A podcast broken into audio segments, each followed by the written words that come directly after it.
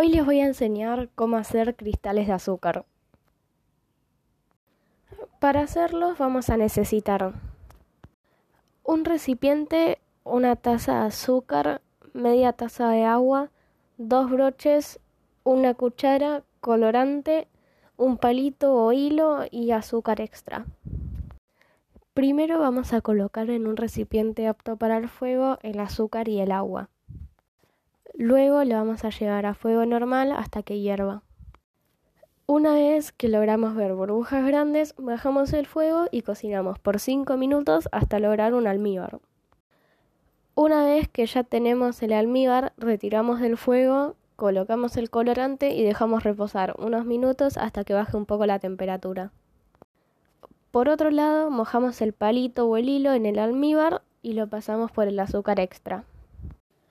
Luego volcamos el almíbar en el recipiente que elegimos y sumergimos el palito que anteriormente habíamos pasado por azúcar sin que toque el fondo y le colocamos un par de broches para sostenerlo y fijarlo.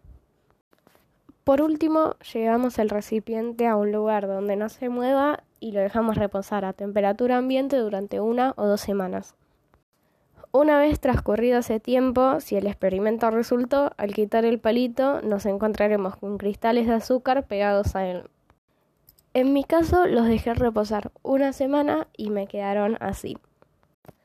Y eso fue todo, espero que les haya gustado y que les sirva. En enero de 1810 tomamos conocimiento de que el 29 de enero habían sido ejecutados los últimos procesados por la insurrección de La Paz, entre ellos el presidente de la Junta Tuitiva, Pedro Domingo Murillo, cuyas últimas palabras fueron Compatriotas, yo muero, pero la tea que dejo encendida nadie la podrá apagar. En el pueblo de San Agustín de Toledo, cerca de Oruro, el 6 y 7 de noviembre de 1809 se produjo una movilización indígena para impedir que el cacique Daniel Victoriano Titichoca fuera destituido. Para sofocarla, el gobernador de Cochabamba envió un batallón de 300 milicianos, pero Titichoca se retiró en abril sin ofrecer combate. El 14 de septiembre de 1810 se produjo la insurrección de Cochabamba, liderada por el coronel Rivero. Con unos mil milicianos del valle de Clisa, este ingresó a Cochabamba, arrestó y derrocó al gobernador González Prada. Adhirió a la Junta de Buenos Aires y fue proclamado jefe político y militar sin que se produjeran derrames de sangre. El 13 de agosto de 1811, la vanguardia realista al mando de Ramírez Orozco obtuvo el triunfo en la primera batalla de Sipe-Sipe sobre las fuerzas cochabambinas. El 21 de agosto de 1811, Goyeneche entró pacíficamente en Cochabamba luego de aceptar pedidos de clemencia de sus ciudadanos.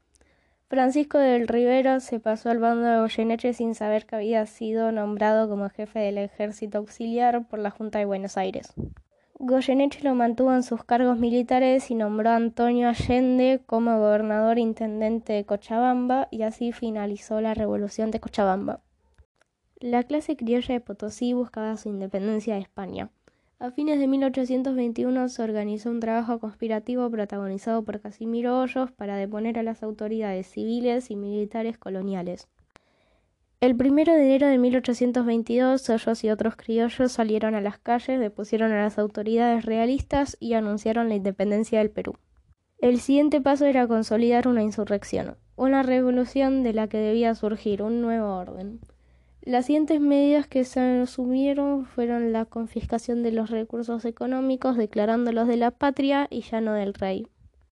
Las fuerzas militares no iban a permitirlo, entonces enviaron las guarniciones de Tupiza, Oruro y Chuquisaca, encabezadas por Pedro Antonio Lañeta, Rafael Maroto y Antonio María Álvarez, para que se concentren en Potosí y restablezcan el orden.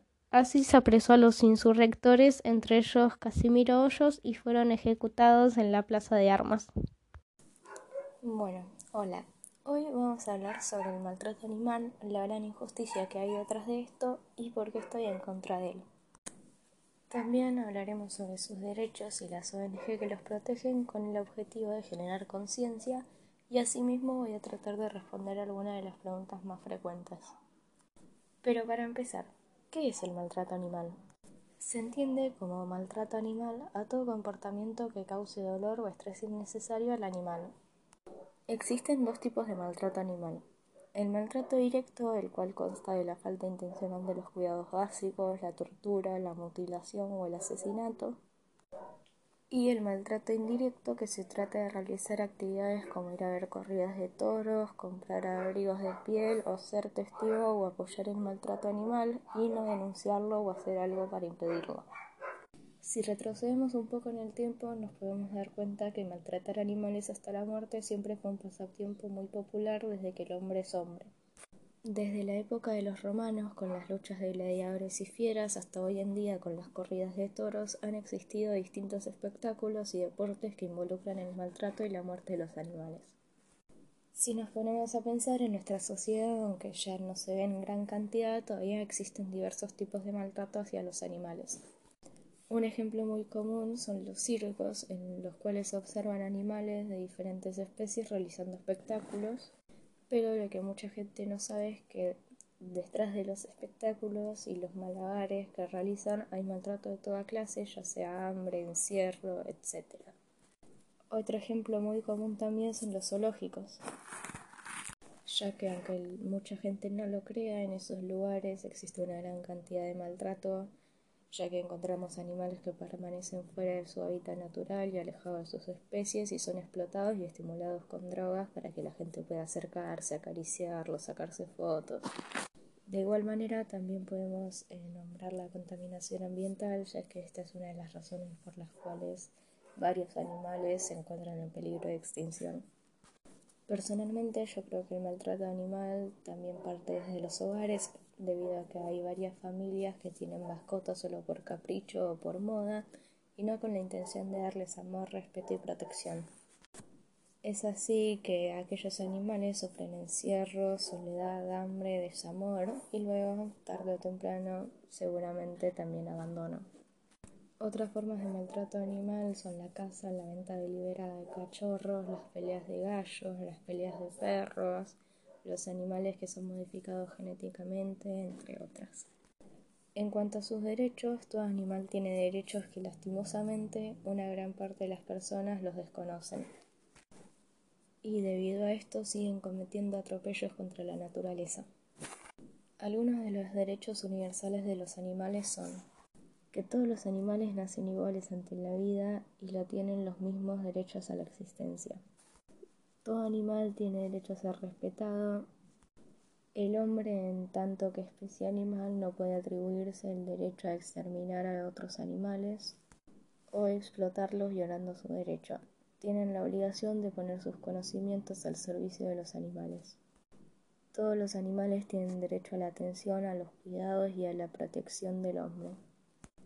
Ningún será sometido a malos tratos ni a actos crueles, y si la muerte de un animal es necesaria, deberá ser instantánea, indolora y no generadora de angustia. Todo animal perteneciente a una especie salvaje tiene derecho a ir en libertad en su propio ambiente natural, terrestre, aéreo o acuático y a reproducirse. Y existen muchos otros. Esta declaración es aprobada por la Organización de Naciones Unidas y debería ser aprobada por todos los países. Así nuestro mundo sería mejor. Pero la pregunta más importante sería, ¿por qué existe el maltrato animal? Creo que hay diversas causas por las cuales existe o las personas practican el maltrato animal, pero principalmente opino que esas personas que lo practican carecen de humanismo y creo que alguien en sus cinco sentidos no haría tal acto de crueldad hacia un ser sintiente, tan amoroso, bondadoso y hermoso como lo son los animales. Capaz lo hacen por lucro, por desamor, por satisfacción. Las personas sienten indiferencia, son ignorantes, quizá hasta por llamar la atención lo hacen. Pero lo que no se dan cuenta es que así como ellos quieren y merecen vivir, los animales también. Cada día miles de animales sufren maltrato directo o indirecto y actualmente hay millones de especies que se encuentran distinguidas o en peligro de extinción. Otras situaciones son que los animales se sientan con miedo frente a un hombre y por seguir su instinto de defensa ataquen. También se estresan, se deprimen, sufren y tienen dolor. Esto puede causar que a estos animales del estrés y de la tristeza se puedan enfermar y en peores casos puedan llegar a morir. El ser humano está en deuda con los animales por no saber protegerlos o incluso matarlos. Sin embargo, en Argentina existen varias ONG que luchan día a día contra la crueldad animal con una sola idea en mente, mejorar su calidad de vida. Algunas de estas son el Campito Refugio, que alberga actualmente 408 perros en la ciudad bonaerense de Monte Grande, el Refugio de Aves Pájaros Caídos, entre muchas otras. Pero lo más importante es cómo podemos ayudar a estas ONG.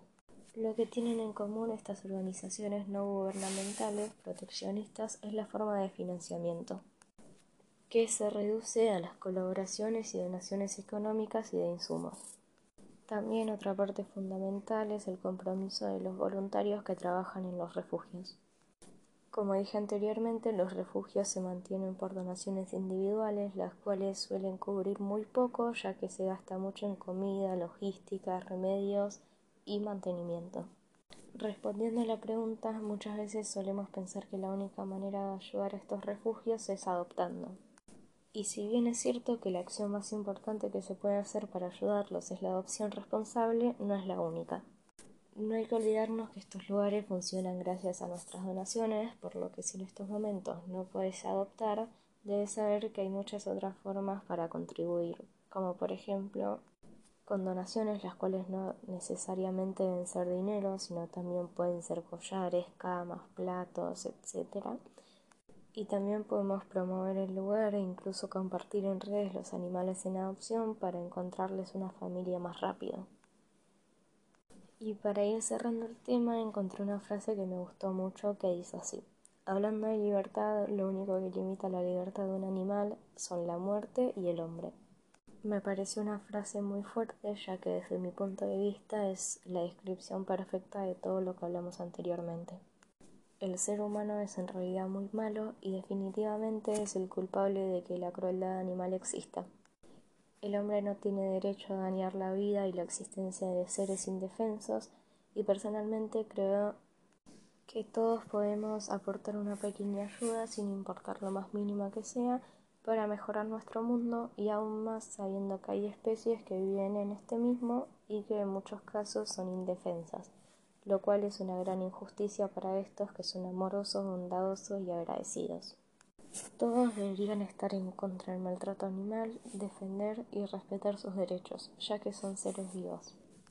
Como ya dije, se puede aportar de diferentes maneras. Podemos hacer donaciones, ayudar a que no haya tanta contaminación ambiental, crear o apoyar fundaciones, el buen uso de las veterinarias, darle atención a los animales y cuando más lo necesiten brindarles amor. Así que no hay excusa para no hacerlo.